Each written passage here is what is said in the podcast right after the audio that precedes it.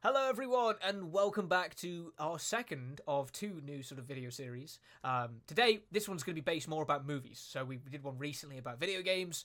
This one, we're looking at more the wider entertainment spheres, particularly movies and TV. I think we're going to classify them both together because they do sort of go hand in hand. Once again, Alex is here because you know we seem to do everything together these days. We're like, Yeah. Welcome to Film Frenzy. Editor's Note, Rafa. Add in something, dub me in saying whatever we call this, because we still haven't got a name. yep. We We're- still we're- haven't got a name. We're being very Um, proactive with this. We're recording these before we even decide what we're going to call these things. We have a sort of like a working idea as what we're going to do, but we There's haven't too quite many figured names. out. Yeah, we haven't quite We're figured too out good at coming up with behind it. stuff, I think. Yeah, I would agree. I would agree. But no, this one's going to be an interesting one because we're going to kick off this video today, or this video series today, by sort of blindsiding each other. That's our plan today. So we've both picked a sort of topic that we're going to throw at the other person. Um, a recent topic, mind you, as well. Not just like anything. We're not going to talk about like the Revolutionary War or something like that. It's going to be based on. Oh, never mind. Um, Hold on. Can we restart? I need to, I need to change mine if I've got. But no, yeah, we're going to be talking about some some different conflicting subjects. Um, do you mind if I throw a topic at you first, Alex? Go for it. Go for it. I've got to, you know, I've got to look up a new topic now that the Revolutionary War's not on the table. Yeah. Well, I mean. Which Revolutionary War as well? What's your favourite revolution? Well, my favourite Revolutionary War is the one that's currently happening in Yellowstone. I'm going to throw Oh, this wow. one at you. That topic straight off the bat. Um, I love Yellowstone, and what I love more than Yellowstone is the drama that surrounds Yellowstone because this Yeah. just seems to go on all the time. You know, one of the biggest shows probably of the past Ever? decade, I would say. Yeah, Yeah. it's, it's up there. It's like sort of Game of Thrones level of fandom, I believe. Like when you sort of Yeah. hear people talking about. It's a, it's the it's the ultimate like dad show Yellowstone. Yeah. I always think you're quite like you know above your time by uh, being. Well, I such a thought that as well. Yellowstone. And then I watched it and I was like so sold on it. You know, I absolutely adore the show. It's great. I've only watched it with my dad though, so that's that's why Hmm. I associate it with you know. No, well, it's my Yeah, dad that dad got me into it, so you know, it makes sense, doesn't it? Uh, but yeah, Yellowstone's interesting because it's been going for so long, making it you know massively popular, and then this la- la- last season comes along, and Kevin Costner seems to kind of like spit his dummy out because it's not being filmed when he wants it to be filmed. Now all of a sudden, Kevin Costner's not going to appear in the final episodes of the final season. He's apparently been written out of it. Wants more money. Wants it to be filmed at a different time. Loads of conflicting rumors about it. That all happened ages ago. It's been kind of standstill Okay. for a while. I remember this. I remember this. It's hit kind of a standstill. Nothing much has really happened. Now, Yeah. recent reports come out from Puck News, which has alleged that the other cast members, not Kevin Costner, but some of the other cast members, Kelly Reilly, Cole Hauser, Luke Grimes, all them lot, they want, or they being they being sort of tipped to portray and carry on their roles in this spin-off series, which is called a spin-off series, but it's kind of a sequel, right? It's like Yellowstone Yeah. Part Two. Yellowstone 2.0. Yeah, and they're supposedly coming back in that series to tie it together, right? To serve as sort of a bridge between the two series. And because they know how valuable this show is, they want a lot of money to appear in it. We're talking like a million dollars each per episode, right? That's To- not that much. Didn't the Friends cast get like? I know Friends is like bigger Hmm. because, but they got like at least double that. I think Yeah, yeah. easily. Grey's Anatomy. Hmm? Have you seen what the Grey's Anatomy people are on? I'm sorry, I just No, no, But if I you don't. look up like Grey's Anatomy people, like I'm not going to do it now because I don't want to interrupt the story, but they're on like mad numbers, and they all have like 30 episode seasons, Yeah. and they're still like um, it's like hundreds and hundreds of episodes, and people are still coming back for it because they just love it. They just eat up the the Grey's Anatomy like slop, but Like You know, NCIS, Yellowstone, I pay the man. Yeah. No, Yeah. It's, it is strange, but like Paramount, they're a they're a major production company as well. This isn't just like a TV Yeah. production company. This is a a major Hollywood production company, and yeah, they don't want to dish out the money. And um, I think the interesting thing here though is that these characters, like, they're not the the they are like leading characters, but they're not the lead characters. yeah, And in this Yellowstone sequel thing, they're trying to bring in Matthew McConaughey. He hasn't quite committed to the role yet because Yeah. there's no script, and he doesn't want to sign up to something he doesn't actually know what it's going to be. yeah, That- which you, it makes sense. You, you can kind of see. Michelle Pfeiffer is being eyed as the lead actress, and then you got these other ones as well. E- Essentially, it's going to cost a lot of money to make this um, Yeah. sequel show. But if it's as popular as the one that is now, you can kind of understand why they're looking for Well, they did a prequel as well, didn't they, with Helen Mirren and Harrison Ford? There's been two prequel series. Oh my god! There's 1923 and 1883. 1883 was or is done now. It's like a limited series. 1923 is getting a second season, which they haven't filmed yet either. And this is the bizarre bit. Is like this is what always baffles me about these shows is that Taylor Sheridan writes them all, and he also writes. Um, I think it's the Mayor of Kingston, Kingstown. Uh, what's the Yeah. Sylvester Stallone one?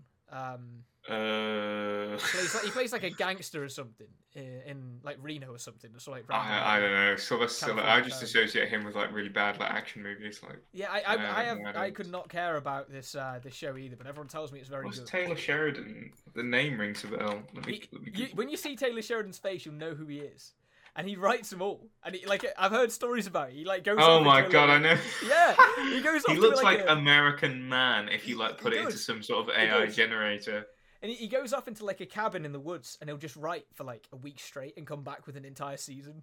For real? Yeah, he does. Apparently, he does. He yeah. doesn't have like a room that he goes in and he goes right. No, what he- if? Uh... He owns a cabin in the middle of nowhere. That apparently, that he just goes to and goes and uh, and writes stuff. It's wild. Tulsa King is the Sylvester Stallone show, by the way. That apparently he, Tulsa King. he also writes. He loves his like manly dad shows. Yeah, he doesn't does, and he and he stars in Yellowstone as well as one of the like um the cow, well not a cowboy. He, he plays like a a horse trainer.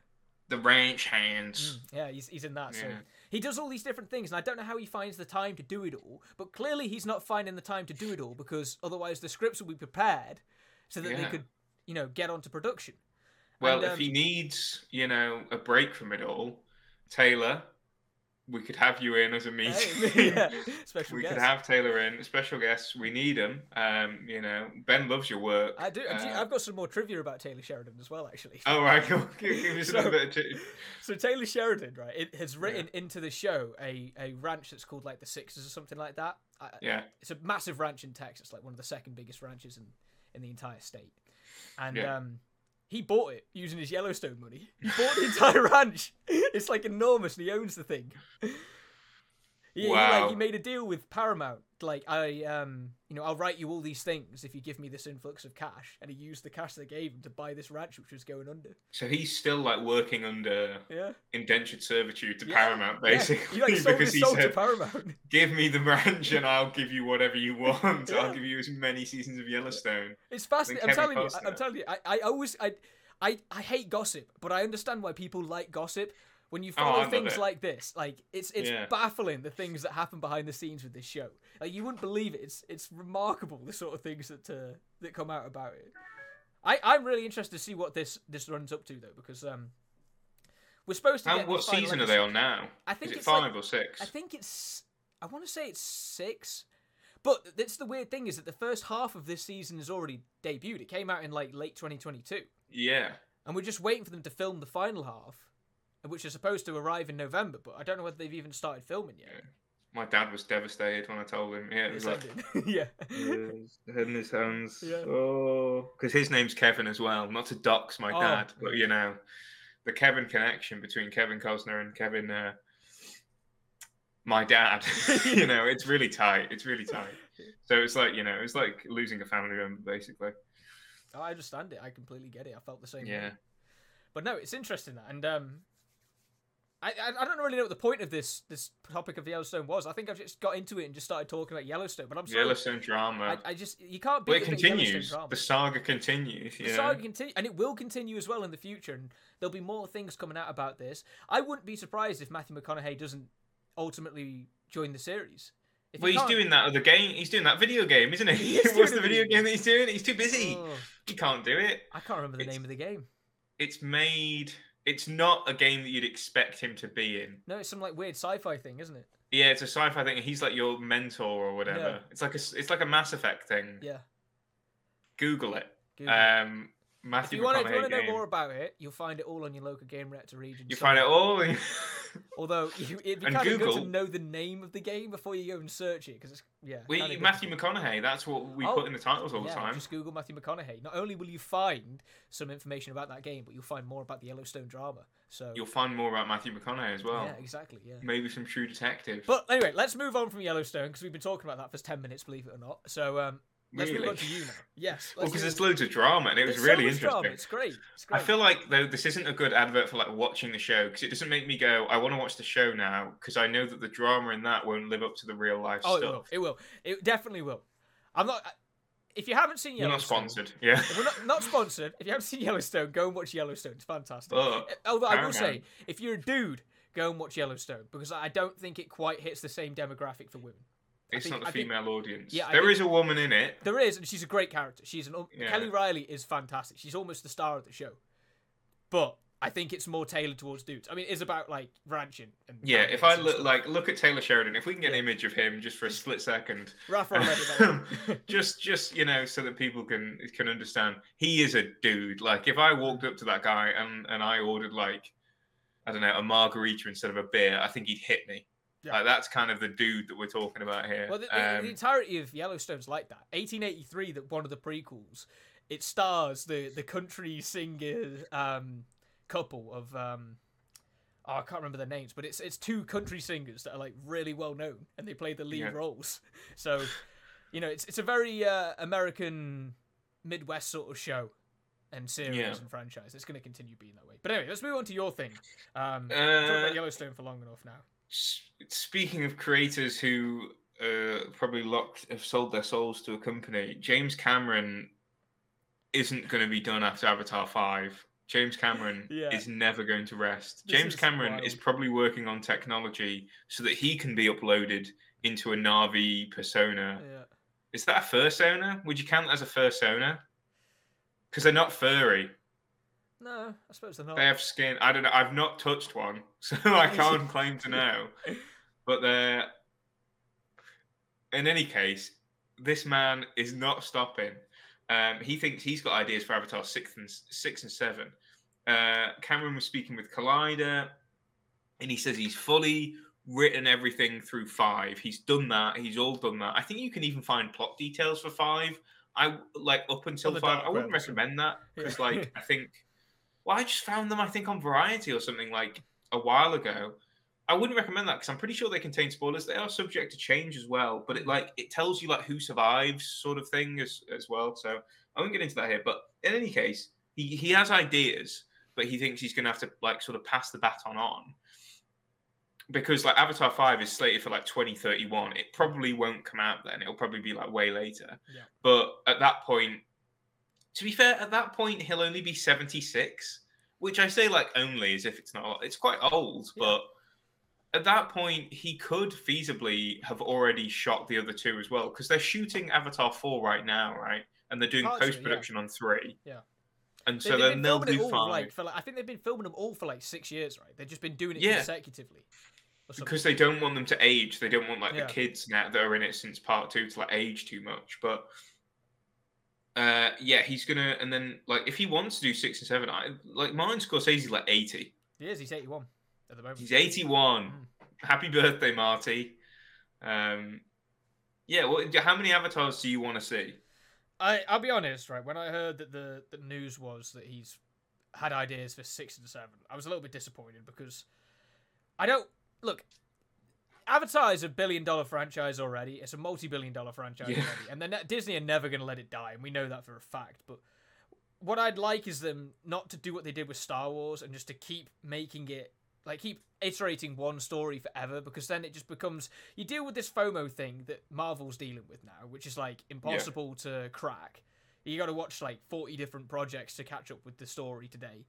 Uh, and then on top of that as well, there's the the fact that to keep it interesting, they have to constantly bring back characters and cameos and all these different things. It never works. Well, that's what Like, they think. They could just make good films, and like could, people would want to watch them. But They could, but I, I just don't. I think that Avatar's in this position. It's a very unique and new franchise, right? It's it's like yeah, it's ten years old, but there's two movies, so you can't exactly say that it's.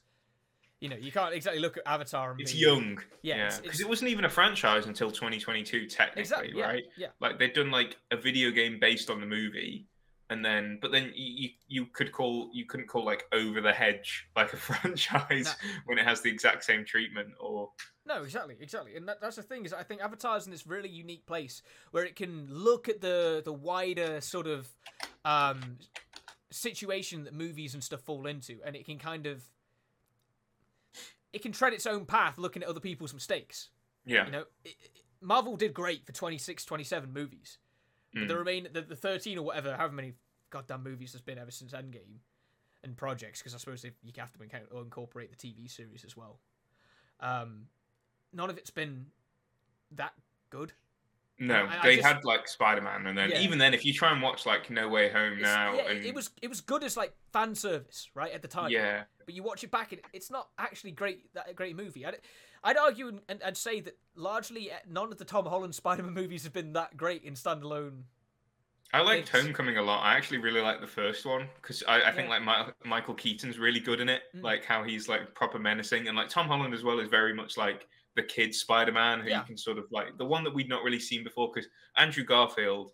He's like, I think he was like 28 when they cast him. So he, even though he's meant to be in high school, he comes across as like an an adult. And Tobey Maguire, his Spider Man is an adult, like he's in college. Yeah. By the well, he's in like high school at the start of the first yeah but movie. but- maguire's looked like a 40 year old man for about 20 years yeah, I mean, Tobey Maguire. You know, I'd rather like I'd probably rather that I think than end up like looking sixty when I'm forty. I'd Mm. probably rather take the Tobey Maguire pill. You know, like you know, Rather like look age. forty from now until forty, but then still look forty when I'm like seventy eight. Mm.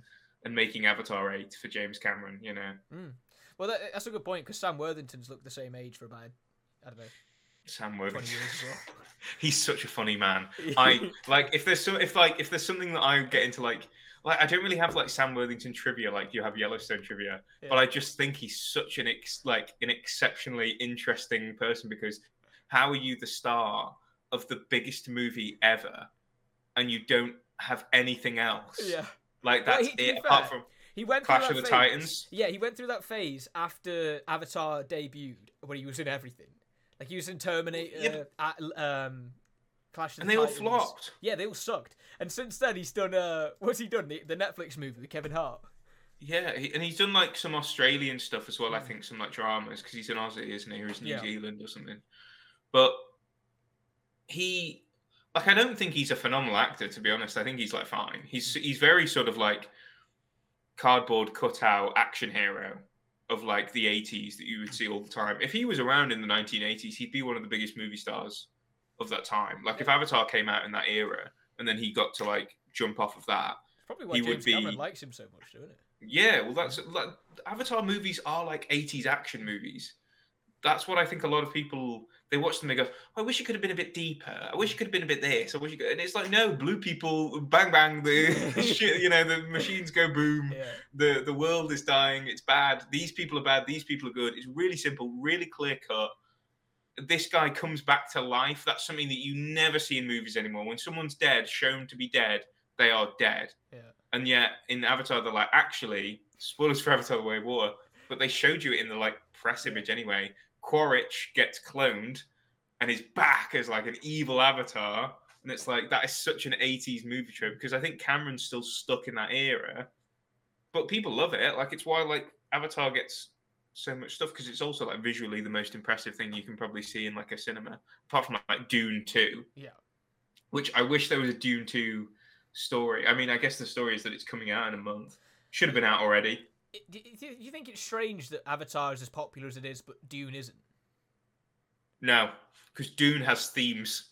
Avatar does. Avatar, Ah. Avatar has like, like Dune. You have to like dig right to actually get themes because there's a lot of people that like dislike Dune because they think, oh, Timothée Chalamet is just a white savior. It portrays all the people of Arrakis as like you know um, real life sort of uh, Middle Eastern Arabic culture, and then Tim- Timothée Chalamet comes in as a white savior. It's actually that's what the book is criticizing. So you've done half the work.